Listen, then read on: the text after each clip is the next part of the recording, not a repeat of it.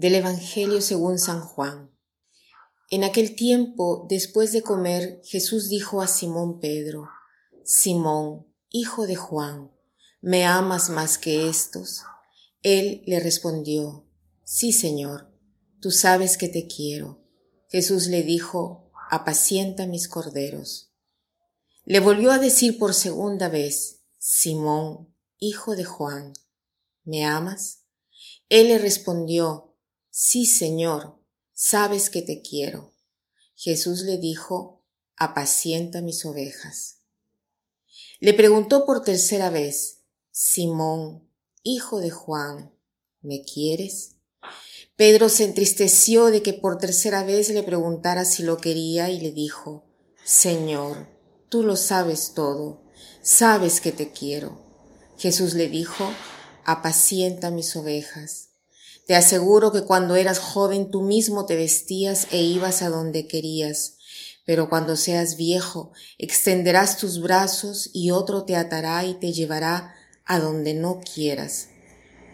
De esta manera indicaba con qué muerte Pedro debía glorificar a Dios y después de hablar así le dijo, sígueme.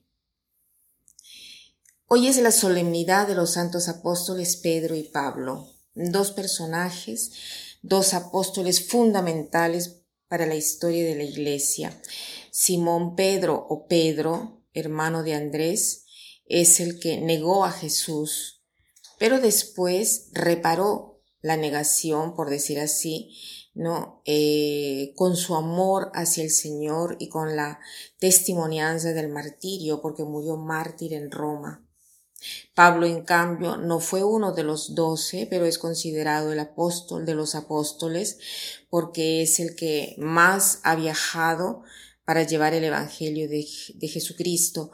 No ha conocido a Jesús en la tierra, pero Jesús se le apareció y todo lo que ha conocido de Jesús lo ha conocido por revelación. También San Pablo eh, murió mártir en Roma entre los años 64 y 67 después de Cristo. Eh, Pablo no murió, eh, San Pedro murió crucificado, él pidió morir crucificado, pero no se sentía digno de morir como Jesús y pidió ser crucificado con la cabeza hacia abajo. En cambio, Pablo, a Pablo lo decapitaron, ¿por qué? Porque él era romano y los romanos no podían tener ese tipo de muerte tan, humillante, digamos así, ¿no? Entonces lo decapitaron, ¿no? Y eh, eh, la cabeza de, de Pablo da tres golpes en tierra y es donde están ahora afuera de la basílica le tres porque se dice que de ahí salieron tres veces agua, ¿no? Eh, estos santos son patrones de Roma y hoy es fiesta de precepto en Roma. He escogido este Evangelio de Juan porque, eh, aparte que se podía leer el Evangelio de, Mateo, pero eh, quería hablar de este contenido. Jesús le hace a Pedro la pregunta fundamental y que ahora nos la dirige a nosotros. Pedro, Simón, hijo de Juan, ¿me amas más que estos? Tiziana, ¿me amas más que estos? Francisco, ¿Me amas más que estos? Jimena, ¿me amas más que estos? Mariana, ¿me amas más que estos? Patricia, ¿me amas más que estos? Milagros, ¿me amas más que estos? Jorge, ¿me amas más que estos?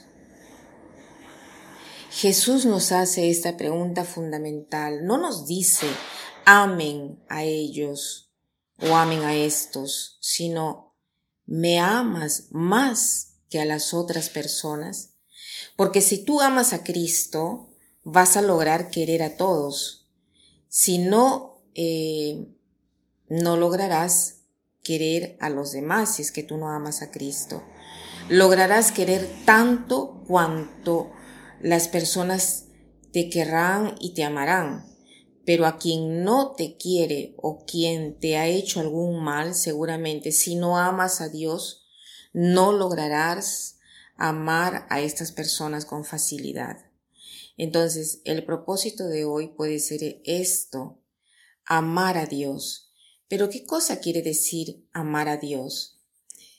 Según mi opinión, la cosa más importante y primordial quiere decir déjate amar por Dios. Quiere decir esto, darle más espacio a Él en tus pensamientos, en tus elecciones, déjalo entrar en tu vida, dale más tiempo a Él, acepta lo que Él te da, incluso a través del amor que te lleva el estar detrás de las otras, de los demás, reconocer los milagros que se manifiestan a lo largo de tu vida, cuántas cosas, cuántas señales te quiere dar, te ha dado y te da el Señor. Déjate amar por Él, quiere decir ser más consciente.